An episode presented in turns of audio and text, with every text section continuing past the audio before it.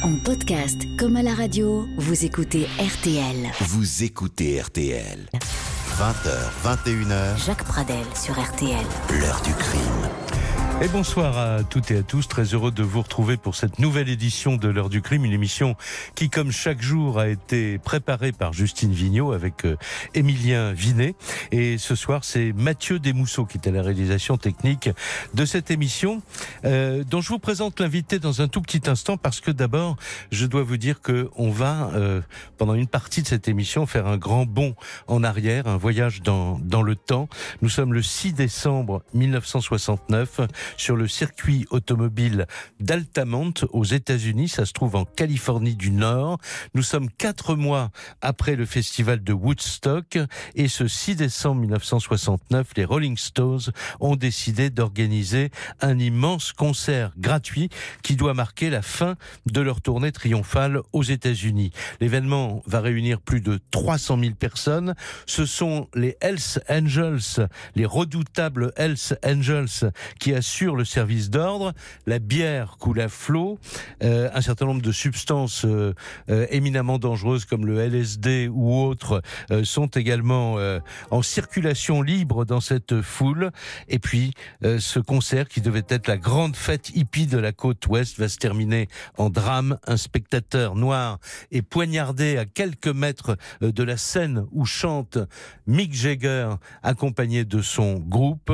Le lendemain, on aura quatre morts au total et peut-être aussi de nombreuses disparitions. Pourquoi je vous raconte cette, cette petite chose-là au début de l'émission? C'est parce que nous sommes dans le fil rouge du premier roman de Jean-Alphonse Richard, Jean-Alphonse Richard qui dirige le service police-justice d'RTL et qui est ce soir l'invité de l'heure du crime. Bonsoir Jean-Alphonse. Bonsoir Jacques, bonsoir à tous. Alors merci d'avoir accepté notre invitation, d'abord parce que ce, ce premier roman euh, qui paraît euh, aujourd'hui euh, aux, aux éditions La Martinière. La Martinière, je sais jamais s'il faut dire La Martinière ou de La Martinière. Euh, Ils seront pas avec ce premier roman est, un- je vous le dis, bon, quitte à vous faire rougir, peu importe, mais ici on n'est pas dans une émission littéraire, mais c'est ça a été un, c'est un vrai coup de cœur pour pour nous parce que euh, c'est un polar. C'est un polar qui, comme tous les bons polars, mélange euh, une grande part de réalité et puis beaucoup d'imagination. Et vous nous emmenez donc à travers une histoire qui commence euh, 50 ans après ce fameux concert dans une enquête policière, mais qui va nous ramener à ce fameux festival de 1969. Alors c'est vrai, c'est un cold case. Évidemment, on va pas vous donner les clés, on Ah va ben pas non. raconter l'histoire parce que là, on, on- plus personne ne lirait le, évidemment ce polar. Euh, on retourne effectivement 50 ans en arrière. Vous l'avez très bien dit avec ce concert d'Altamont euh, qui devait être la grande fête, euh, la célébrer la pop musique. Alors c'est un contexte un peu particulier Altamont. hein. C'est un grand concert qui doit ressembler à Woodstock, sauf qu'il ne va jamais y ressembler et pour cause, parce qu'il a été fait dans la catastrophe. C'est un Ouais. concert qui à l'époque est monté totalement de briques et de broc Ouais. par les Stones qui sont en tournée aux États-Unis. Et les Stones, ils font une immense tournée aux États-Unis qui a beaucoup de succès, sauf qu'à un moment donné, on dit bah, les billets sont trop chers. Ouais, Donc voilà. c'est pas terrible. Ils et s'en là, mettent plein les poches, voilà. etc. Et... Exactement. Et là, Mick Jagger va avoir une idée euh, a priori lumineuse, c'est-à-dire on va faire un immense concert gratuit. Ce sera donc à Altamont, sur ce circuit de, de stock car, hein, c'est-à-dire qui sert à accueillir des courses de motos et de voitures dans une espèce d'anneau de boue euh, complètement défoncé au milieu de nulle part. Le concert ne devait pas se tenir là, mais dans la précipitation, c'est le seul lieu qu'on a trouvé. Et là, effectivement, ça va pas très bien se passer. Alors, ils ont invité également, c'est comme Woodstock, hein, quelque part. C'est aussi peut-être un peu la volonté de faire le Woodstock de la côte ouest, puisqu'on est fait. Mois but. après. Il y a Grateful Dead, il y a Santana, il y a enfin les grands groupes qui sont très à la mode à, à l'époque et qui vont tous témoigner d'ailleurs euh, sur l'ambiance dans laquelle ils ont eu à, à chanter. Tous pressentaient un drame. Oui, tous pressentent un drame parce que d'abord le lieu est extrêmement exigu. Il y a 300 000 personnes qui se retrouvent dans une espèce d'entonnoir euh, d'où on ne peut pas sortir. Il y a une scène euh, qui est coincée, euh, etc., au, au- au milieu de nulle part dans cette colline très, dé- très désertique. Et puis surtout, il n'y a pas de service d'ordre parce que la police du comté eh bien, a été prévenue trop tard. Ils n'ont pas assez d'hommes, donc il n'y a pas les moyens de gérer la sécurité qui est énorme. Il y a des énormes embouteillages, il y a des gens partout. Partout, etc. Donc on va faire appel, et ça se faisait à l'époque d'ailleurs, puisque moi j'ai fait quelques recherches là-dessus pour écrire ce bouquin, euh, La disparue d'Altamont. Il y a euh, effectivement les Hells Angels of California, c'est-à-dire essentiellement à Los Angeles, qui vont s'occuper de la sécurité du concert. Sauf que, bah, je vous laisse deviner la suite. Bah, on les paye en liquide déjà, ah, et au sens propre. Comme au figuré, avec, avec effectivement des... des, 500 dollars de bière assurés. Des, litres de bière. Il y a beaucoup de LSD qui circulent. C'est une époque, hein, on est en 69, donc vraiment les buvards de LSD depuis 2-3 ans euh, sont à la mode, euh, pas seulement dans le, dans, le public, mais aussi euh, pour le service d'ordre. Donc tout le monde est totalement défoncé. le service d'ordre va être évidemment débordé avec une violence inouïe, va tenter de maintenir tant, tant qu'on peut le faire cet ordre. Et bon, on va, on va vraiment il va y avoir des scènes de bagarres très féroces de la part des Los Angeles qui vont frapper dans la foule, notamment à coups de chaîne de moto, à coups de, à coups de, de, de, queue de billard également. J'ai appris ça en vous lisant. Donc effectivement, euh, ça va faire beaucoup de casse. Ouais. Et il faut euh, dire que euh, il y a cette scène qui a été filmée parce qu'il y avait beaucoup de caméras qui étaient là. Ce malheureux, alors Meredith Hunter, un jeune noir qui est poignardé par un Hells Angels.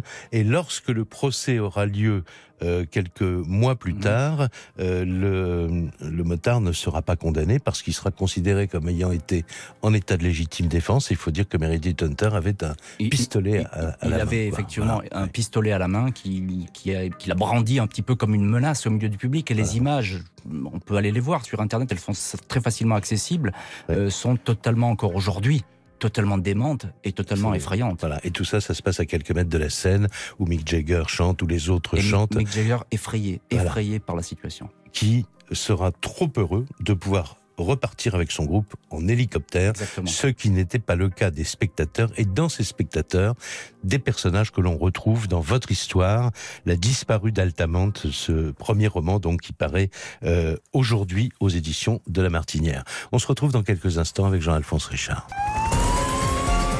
L'heure du crime. Sur RTL.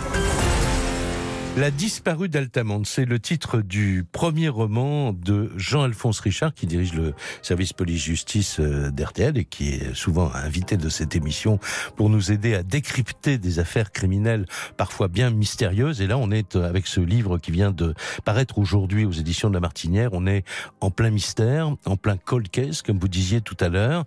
Mais évidemment, il y a euh, la réalité, ce fil rouge qu'on vient de raconter, cette violence incroyable et ces exactions et cette folie euh, pour euh, beaucoup due, il faut bien le dire aussi, euh, à l'excès de drogue et de, boissons alcoolisées. Et puis, et puis votre, votre roman, c'est l'histoire d'une enquête policière, mais d'une enquête policière qui se déroule 50 ans après, parce que on a trouvé dans un garage particulièrement glauque le corps d'un vieux Hells Angels. Euh, et c'est un peu, Alors vous allez, vous allez un du ministre un jour, ministre toujours, mais c'est la même chose pour les Hells Angels. Quoi, oui, hein. oui, oui, tout à fait. Donc effectivement, il y a, il y a ce corps qui va être le déclencheur d'une enquête, hein, dont voilà, évidemment je vous donnerai pas les clés un peu plus, mais effectivement il y va y avoir des éléments qui vont peu à peu mener à cette vieille histoire, à ce concert perdu euh, dans les collines, et ce concert tragique, puisque lorsque le, policier va regarder un petit peu ce qui s'est passé, on, en a un petit peu parlé déjà, mais on va s'apercevoir qu'effectivement il y a eu beaucoup de casse lors de ce concert, euh, qu'il y a eu euh, alors là c'est la réalité, puisque la réalité croise la fiction, euh, qu'il y a eu effectivement ce mort poignardé euh, par un Hells Angels de, lors du, de, la chanson des Stones. Et trois autres morts accidentelles de gens qui avaient pris trop de drogue effectivement, ou qui avaient trop bu. Un, jeune homme qui est mhm. tombé dans un canal, et puis des personnes qui sont fait écraser par des voitures, notamment une personne qui dormait sous une tente à ce moment-là. Donc effectivement, bilan tragique, même si la presse à l'époque n'en parle pas plus que ça. Non, on a dit, parce qu'il y avait aussi beaucoup de femmes enceintes, voilà. et on a dit il y a eu quatre naissances, alors ça, compense. Donc il y, a eu, incroyable. il y a eu quatre naissances, et puis voilà, on est, on est un petit peu dans les années défonce, les années LSD, les années euh, de, de, de cette fin de la pop qui devient de plus en plus rock et de plus en plus sauvage. Donc on prête plus tellement attention à ce genre d'extravagance, si on pourrait dire. Et donc peu à peu, bah, effectivement, on va s'apercevoir que non seulement il y a des morts, mais il y a aussi quelques disparus. Il y a une poignée de disparus au cours après ce concert. Et puis on l'a dit, il y avait ces images qu'on peut retrouver dans ce fameux film, euh, je sais pas comment on dit, Gim Shelter ou Gim Shelter, Gim Shelter, bon, euh, qui est sorti l'année d'après en 70 avec ces images de, de Meredith Hunter euh, qui est poignardée, euh, voilà, au, face caméra, si j'ose dire. Mais il y a également des tas de gens qui font des photos, il y a des tas de documents qui circulent. Vous me permettez de dire, on va pas déflorer l'histoire, mais oh, il y a quand même, non, oui, il y a quand même un élément. Il y a un élément. Moi, je suis sûr que c'est un élément qui est important euh, à dire pour que euh, ceux qui vont vous lire euh, comprennent pourquoi, quel est le pont entre 50 ans après et cette fameuse histoire-là. Il y a un document, une photo, euh, qui va être retrouvé dans, dans ce garage. on va dire dans ce garage de ce de ce type qui est mort, de ce, cet ancien cet ancien ce, ce vieux Hells Angels qu'il a été jusqu'au bout euh, du compte. Et sur cette photo, il y a des personnages qui donnent vraiment du corps à l'enquête de d'un autre personnage que vous avez créé pour le coup, alors qu'il est un personnage de flic euh, assez, particulier. Hein. Bah, c'est un flic qui est un peu désabusé. Euh, c'est pas c'est pas un champion, hein, euh, c'est pas un, pas du tout un champion. Euh, c'est quelqu'un qui, qui a fait une petite carrière, etc., qui a eu pas mal d'ennuis d'ailleurs avec sa hiérarchie à une époque. Et puis euh, voilà, il se retrouve dans cette enquête pour laquelle il va se passionner. Alors c'est sans doute il y a sans doute quelque chose de générationnel là-dedans parce que c'est quelqu'un qui a un peu plus de 50 ans, donc les années 60 ça peut lui parler. Et, et puis il, il, va, il est intrigué. Il est intrigué parce qu'il y a un truc euh, qui se passe autour de cette fameuse photo dont vous avez trouvé. je n'en dis pas beaucoup plus. Mais non, non, voilà. Il y, a, il y a un truc qui se passe autour de ces personnages euh, qui fait que euh, ça peut pas s'arrêter là. Donc euh, ce meurtre qui est le meurtre dans ce garage, c'est quelque chose qui est assez banal, hein, notamment à Los Angeles. Bon, c'est pas quelque chose sur lequel on, on s'attache trop. Et d'ailleurs, on, on, va vouloir vite mettre le couvert là-dessus parce que ça, ça vaut pas le coup de, de, de, lancer une enquête sur un, un, un, vieux Los Angeles comme ça qui est, qui est dans son garage et qui est trucidé. Donc, euh, mais eh bien, il va s'accrocher, euh, ouais. ce, ce, fameux policier. Il surtout, va, il va essayer d'aller au bout. Ouais, surtout quand on va trouver un autre cadavre. Je dis pas comment, et dans quelles circonstances euh, on le, on le découvre. Ça fait beaucoup de morts. On meurt beaucoup euh, aussi, bien sûr. Et puis, on, on, a aussi cette enquête qui va le propulser dans des milieux très différents, qui on peut dire euh, le milieu des, des immigrés euh, mmh. ou des émigrés euh, qui arrivent aux États-Unis, notamment du, du, Mexique. Et puis aussi le milieu de certains euh, personnages qui sont euh, ben, des gens considérables. Quand on est riche aux États-Unis, oui. on, est, on est vraiment riche et on a vraiment du pouvoir. C'est vrai, mais chaque fois, ce sont des milieux qui sont un petit peu euh, vieillissants et décadents. Mm. Euh, C'est-à-dire qu'on arrive à, sur, des, sur des fins de cycle, des fins de règne. Euh, C'est Hells Angels qui faisait la loi, euh, qui était tout puissant, qui régnait vraiment, notamment sur les, sur les concerts à cette époque aux États-Unis. Bah, Aujourd'hui, c'est une troupe un petit peu pitoyable hein, qui, qui, qui, se présente sous les yeux de ce policier. Mm -hmm. il y a, effectivement, il y a cette immigration qui était à l'époque assez nouvelle, qui euh, aux, États-Unis, avec aujourd'hui leurs descendants. Enfin bon, voilà, il y a, y a, des fils rouges comme ça un petit peu partout, mmh. et il va falloir pour que ça fonctionne, que ce policier les tire un à un et les assemble. Voilà, ça c'est le propre d'un polar, effectivement, mais mmh. il va essayer d'assembler les pièces de ce puzzle qui sont pas évidentes au départ. Et puis à un moment, on peut se poser la question, euh, est-ce que quelqu'un qui a disparu euh, il y a 50 ans peut d'une certaine manière revenir? Pourquoi pas? Pourquoi pas Alors, on va s'arrêter là. Donc, le livre s'intitule La disparue d'Altamont. C'est un premier roman, roman véritablement très réussi. Il est signé de Jean-Alphonse Richard, qui est mon invité ce soir. Il est paru aujourd'hui aux éditions de La Martinière. Et on va profiter de ce qui nous reste de temps, Jean-Alphonse Richard, pour parler alors d'histoires tout à fait vraies, concrètes, pas du tout romancées, mais qui sont des énigmes euh, qu'on pourrait attribuer à un auteur de, dont on pourrait attribuer le scénario à des auteurs de fiction. Dans un petit instant, on va vous raconter une histoire incroyable mais vraie pour le coup, l'histoire de la disparition de toute une famille, le père, la mère, les deux enfants, peu de temps avant le repas de Noël, et c'était en 1972. L'heure du crime sur RTL. L'invité de l'heure du crime ce soir, Jean-Alphonse Richard, qui dirige le service police-justice euh, d'RTL. Et pour parler maintenant, après avoir parlé de la disparue d'Altamont qui doit tout à votre imagination, euh, on va parler d'une affaire qui s'est déroulée en 1972 dans, dans la nuit de Noël, quasiment. Oui, dans la nuit de Noël 1972 à Cognac, en Charente-Maritime, et aussi alors à Cognac et dans un autre endroit qui s'appelle Boutier, qui est un petit village à quelques kilomètres de là. Alors, euh, d'abord, euh, expliquez-moi euh, pour quelle raison cette histoire vous vous a particulièrement ah ben, la, fasciné? La, raison, Jacques, elle est extrêmement simple, c'est que la disparition de cette fameuse famille Méchineau, c'est-à-dire le, père, la mère, Jacques, Pierrette et, les deux enfants, et leurs deux enfants, Éric et Bruno. Voilà, cette famille, au sens propre, s'est évaporée. C'est-à-dire c'est la seule histoire quasiment de disparition où l'on a où l'on ne retrouve absolument rien. Alors vous allez me dire Dupont Ligonnès parti, oui parti, mais en laissant euh, derrière lui euh, sa famille morte. On a retrouvé euh, les enfants, son épouse, etc. Lui évidemment on ne sait pas où il est. Mais en tout cas, il a laissé derrière lui sa famille morte. Vous allez me parler du docteur Godard. Docteur Godard, certes, on ne retrouve pas les corps, mais on a retrouvé des restes euh, de corps appartenant aux enfants, notamment. Et même son ADN. Voilà, et puis, et puis des pièces sur la plage qui ont été disséminées, un petit peu comme le petit poussé euh, ramené par la mer. Ici, dans le cas de la famille Méchino, qui disparaît donc dans cette nuit de Noël, une nuit euh, froide et glaciale, les Méchinos sont allés dîner chez des amis à Cognac, et puis ils reprennent leur voiture, hein, donc une, une Camille, et tout tout le monde est dans la voiture, on va rentrer chez soi, sauf que là, euh, ils n'arriveront jamais à la maison. C'est-à-dire qu'ils vont disparaître. Toute une famille, y compris le véhicule, va disparaître. Alors dans l'histoire criminelle, vous qui connaissez parfaitement ça, Jacques, vous savez bien que c'est rarissime. On, retrouve tous les tous les flics du monde vous diront qu'on retrouve toujours une trace et qu'un crime, quel qu'il soit, ne demeure jamais impuni. On trouve toujours un indice. Dans le cas de la famille Méchino, bah, c'est le triangle des Bermudes. On ne retrouve rien. C'est ça fait 46 ans, en, 2018.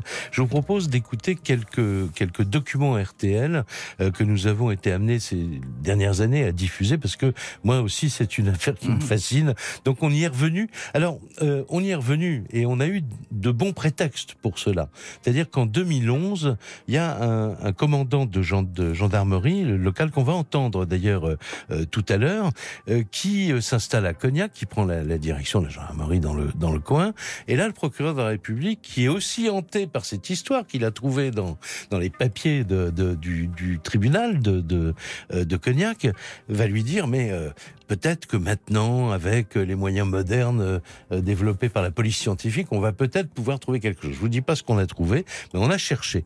Et évidemment, à l'occasion de cette reprise de recherche sur l'énigme de la disparition de cette famille, euh, Jacques de, Maria, euh, Philippe, de Maria, pardon, qui est notre correspondant dans, dans la région, avait donc pour les auditeurs d'RTL re-raconter ce qui s'était passé dans cette fameuse nuit du 24 décembre. 24 décembre 72, Jacques Méchineau, sa femme et ses deux enfants réveillonnent chez des amis. Ils repartent à bord de leur Simca 1100, on ne les reverra plus jamais. Jean-Paul Méchineau, le frère cadet de Jacques. On a un pincement de cœur le soir de Noël. On ne peut pas faire deuil d'une personne euh, sans l'avoir retrouvée. On voudrait savoir. La famille a récemment pris contact avec le procureur d'Angoulême pour tenter une dernière fois de connaître la vérité.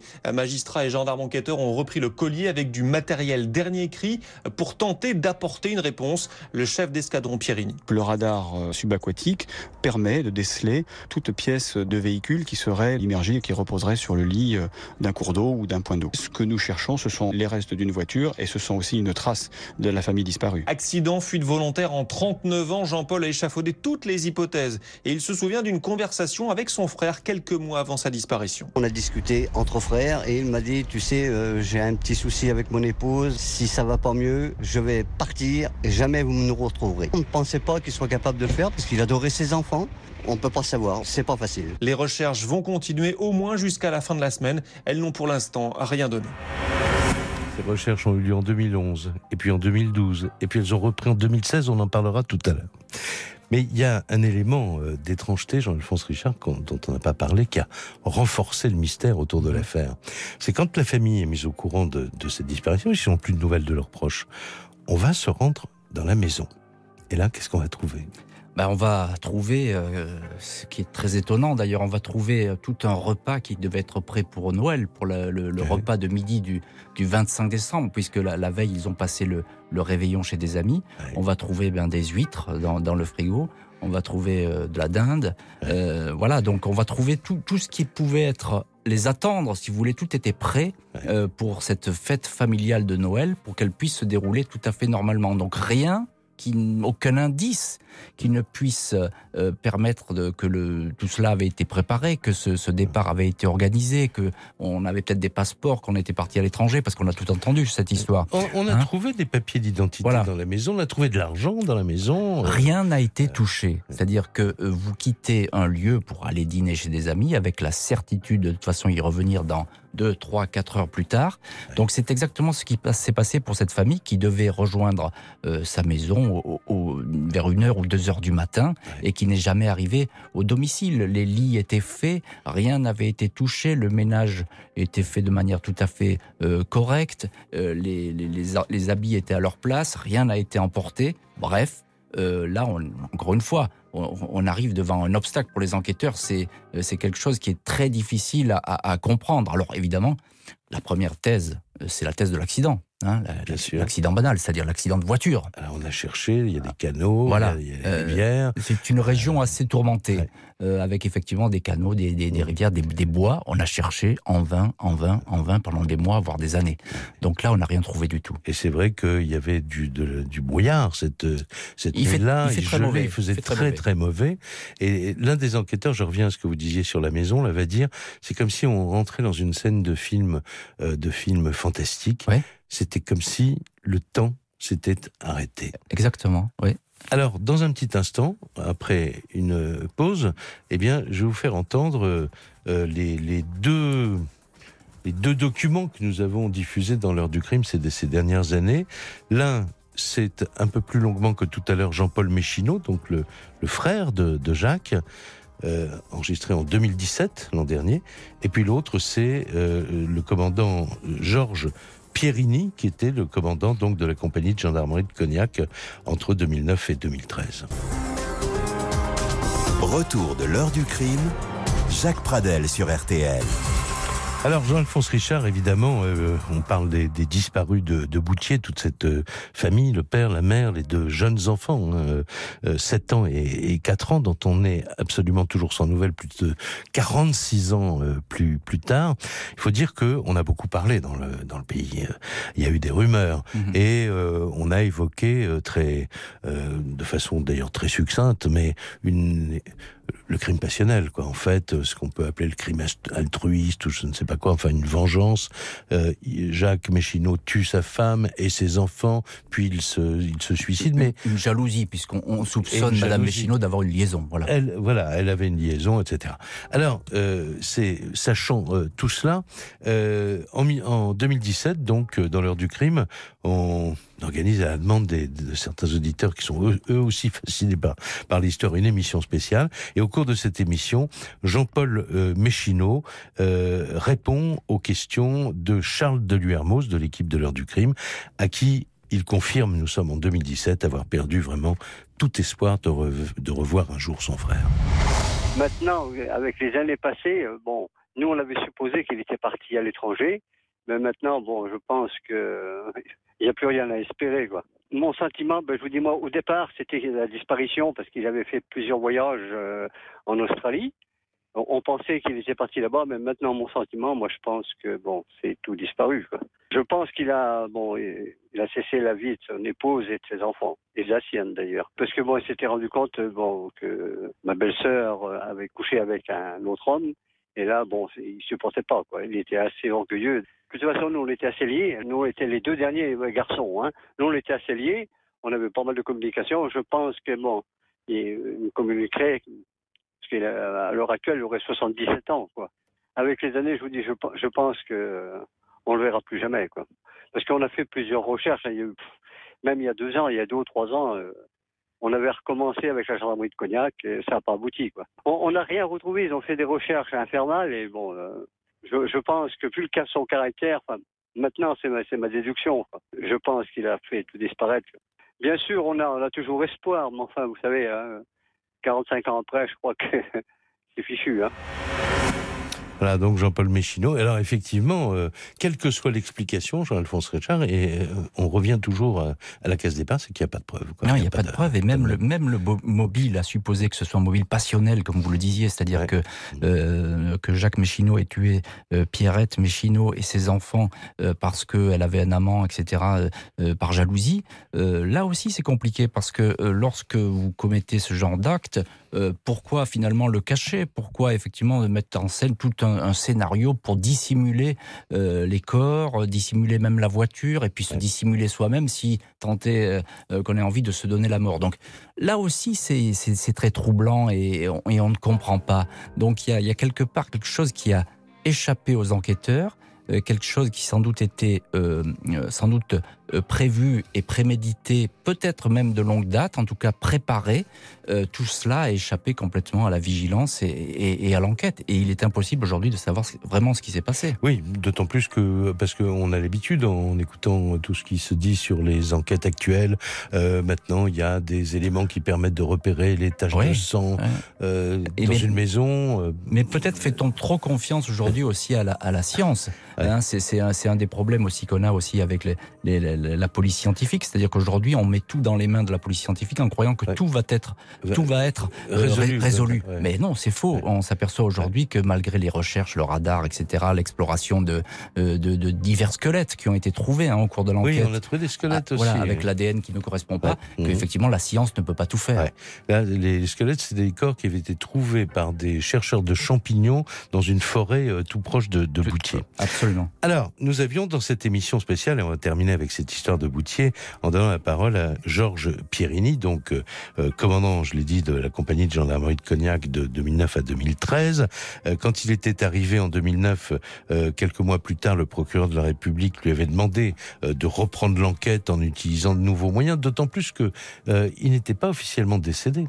Et donc, ça posait des problèmes aux héritiers, à ses descendants, etc., dont euh, euh, Jean-Paul Méchineau. Donc, le, pro- le procureur de la République avait euh, une raison euh, d'engager de nouvelles investigations, qui n'ont malheureusement rien donné. Mais écoutez les leçons qu'en tirait à notre micro Georges Pierini. C'était le 14 avril 2016. Le sentiment, il est très simple, c'est que tout est possible. Parce qu'aujourd'hui, alors c'est vrai qu'on intervient ici euh, dans une émission qui, euh, qui titre, qui s'intitule L'heure du crime. Mais pour l'instant, euh, de, de crime, oui, il y a, exactement, il n'y a aucune, je dirais, évidence matérielle et rien qui apparaît effectivement pour soutenir Bon, plutôt alors- une hypothèse qu'une autre. D'accord. Alors je vais jouer euh, l'enquêteur de comédie. Dans la maison, on a retrouvé un carnet de chèques. Il n'y a pas eu de mouvement sur le compte bancaire. Le livret de famille était dans un tiroir. On imagine difficilement qu'il soit parti euh, à l'étranger, comme ça a été dit à un moment. Alors, il y a quand même une particularité, c'est que contrairement à ce qui pourrait se passer aujourd'hui, hein, dans notre époque Mm. contemporaine, où dès lors qu'effectivement il y a une suspicion de quelque chose qui se passe Ouais. qui n'est pas normal, euh, à l'époque c'est un On petit peu l'effet à retardement. C'est-à-dire, non mais déjà il y a un délai, c'est-à-dire que finalement entre la, le réveillon de Noël et puis véritablement le Les recherches, les premières recherches qui démarrent parce que l'on vient effectivement rapporter à la gendarmerie qu'il y a quelque chose qui ne va pas, il s'écoule plusieurs jours. Hein, donc ça, ça démarre réellement vers le vers le 6 janvier de, de mémoire. Donc là, il peut se passer beaucoup de et on ne sait pas.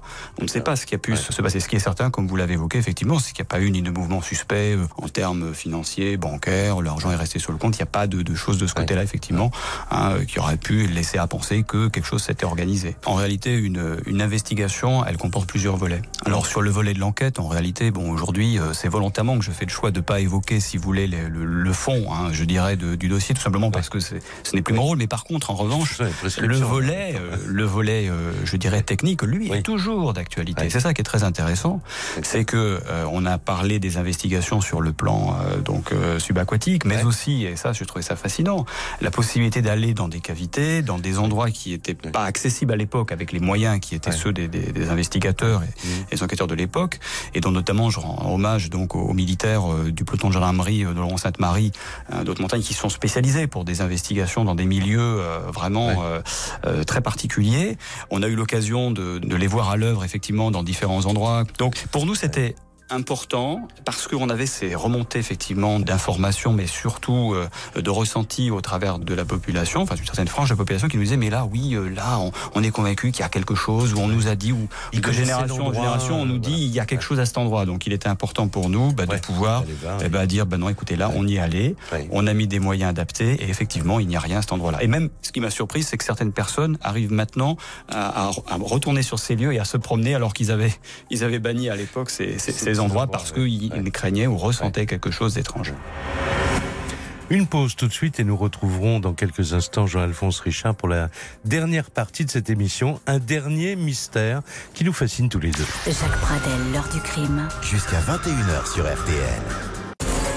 Retour de l'heure du crime. Jacques Pradel sur RTL. L'invité de l'heure du crime ce soir, c'est Jean-Alphonse Richard à l'occasion de la parution aux, aux éditions euh, de La Martinière de son premier roman, euh, La disparue d'Altamonte, qui est un excellent polar qui mélange évidemment la réalité et la fiction. Et là, difficile de dire que la, euh, que la réalité dépasse la fiction. On est, je crois, à 50 à 50-50, Jean-Alphonse Richard. Alors du coup, évidemment, comme on allait parler de, de, de ce livre et comme on en a parlé, on s'est dit, mais il doit être euh, cet homme-là euh, euh, qui dirige le service police-justice d'RTL aussi fasciné euh, que nous par, que, par les histoires mystérieuses. Ouais.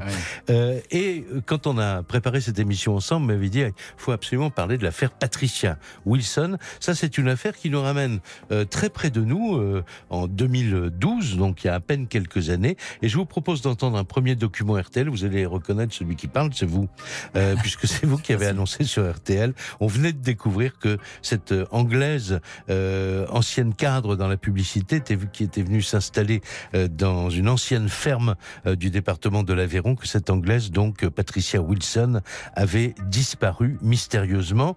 Mais on savait aussi que les enquêteurs avaient très vite privilégié la thèse de l'assassinat et même qu'un suspect avait été arrêté et écroué quelques heures avant ce que vous disiez sur RTL. Mardi dernier, cette Britannique âgée d'une soixantaine d'années disparaît dans le village de Vabre-Tizac, tout près de Rodez, dans la maison qu'elle a achetée il y a cinq ans, mais aussi devant la porte, de nombreuses traces de sang. Patricia Wilson, récemment divorcée, vivait seule dans cette demeure qu'elle avait en partie restaurée, volatilisée, introuvable malgré les recherches à pied et un hélicoptère. Aucun témoin, mais les policiers ont vite la conviction que Patricia Wilson a été assassinée. Mais qui pouvait en vouloir à cette femme discrète et souriante. Les soupçons se portent sur un homme qui lui rend fréquemment visite, son jardinier. Il aurait entretenu une liaison intime avec la retraitée britannique. Du sang, c'est toujours au conditionnel, aurait été retrouvé dans sa voiture ainsi que sur ses vêtements. Un jardinier écroué, mis en examen pour assassinat, mais un jardinier qui se tait, ne reconnaît aucune agression, ne commente ni la thèse d'une dispute sentimentale, ni celle du différent financier. Pas d'aveu, pas de corps, pas de mobile. La dernière page de ce meurtre dans un jardin aveyronais n'est toujours pas écrite. Alors les deux dernières pages, elles ont été écrites l'une en 2016 au cours du premier procès et l'autre en le 13 avril dernier, en 2018. mais, mm, C'est les mêmes sanctions. avec la condamnation 30 ans de prison pour, pour le jardinier. Et même s'il manque, Jacques, s'il manque une page euh, à, à ce roman euh, Patricia Wilson, parce que On on n'a jamais retrouvé on le n'a corps. jamais retrouvé le corps.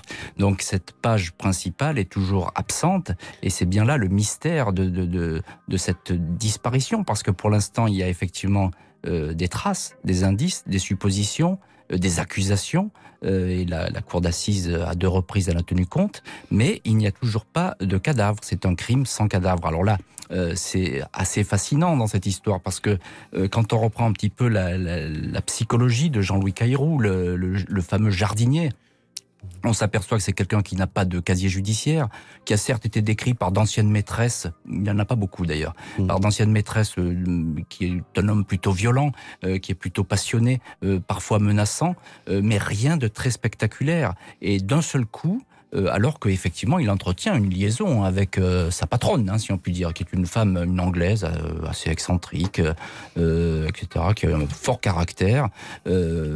Cette femme disparaît. Donc là, effectivement, c'est assez troublant. Lui a nié et continue à démentir effectivement le- les accusations. Voilà, il, a, il a fait usage de son droit au silence, y compris en cour d'assises, qui n'a pas dû faciliter le travail de ses avocats. Non, et ça, ça, ça l'a sans doute perdu en partie. Parce Mhm. que effectivement en cour d'assises et son avocat d'ailleurs l'a reconnu en disant euh, que euh, Monsieur Caïrou n'est pas très courageux sans doute, mais Ouais. que ça en fait pas pour autant un coupable. Il C'est a eu- Maître Spinner qui a voilà, dit ça. son exactement, avocat, Maître ouais. Spinner, son dernier avocat. Euh, mais effectivement, c'est une attitude qui est, qui est un petit peu troublante et qui a fini sans doute de l'accabler. Alors évidemment, j'en profite comme il nous reste un, un tout petit peu de temps avant la fin de l'émission.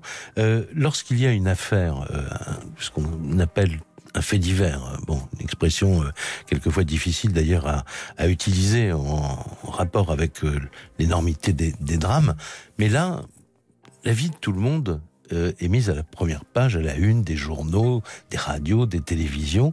Et euh, Jean-Louis Carou, par exemple, on a appris, comme vous disiez, qu'il était euh, violent parce que des femmes sont venues témoigner. On a appris certainement quelque chose qui a joué défavorablement contre lui, c'est que il savait qu'elle voulait se séparer de lui. Oui. Des- beaucoup Oui, de gens le disaient. Oui, tout à Et fait. un mois avant le drame, il, il s'introduit chez elle la nuit comme un cambrioleur. Euh, il, est, il coupe l'électricité, il lui met un, oreiller sur le visage et il lui dit, on le sait parce qu'elle l'a raconté à d'autres, il lui dit, tu vois que tu as besoin d'un homme à la maison. Alors Ouais, il l'a pas tué, ouais. hein, cela dit. Alors effectivement, c'est un acte d'intimidation et de menace qui, est, Oui. qui, est, qui, qui a été qui a pesé très lourd hein, dans le procès, puisque effectivement le mobile euh, qui est retenu par l'avocat général, c'est de dire ben, c'est une crise de jalousie. Euh, tout simplement, il n'a pas supporté cette rupture, donc il a tué. Madame Wilson. Voilà, euh, c'est pour, pour, pour l'accusation, c'est tout simple. Donc c'est parole contre parole et c'est ce qu'on appelle l'intime conviction euh, qui tranche dans ces C'est cas-là. compliqué. L'intime Ouais. Conviction avec quelques toutes petits indices techniques de police scientifique, à savoir des traces de sang de Patricia Wilson qui ont été découvertes Ah bah, euh, dans la maison du drame. dans la maison pour et dans la voiture aussi Oui. du, du- Mhm. du jardinier. Est-ce que c'est suffisant pour, euh, pour faire condamner quelqu'un? C'est très compliqué. Le fait est, c'est que la, effectivement, la cour d'assises, à deux reprises, a tranché. Je vous remercie beaucoup d'être passé par le studio de l'heure du crime, Jean-Alphonse Richard. Et je rappelle le titre de ce premier roman qui paraît donc euh, aujourd'hui, La disparue euh, d'Altamonte, et c'est aux éditions de La Martinière. Bonsoir.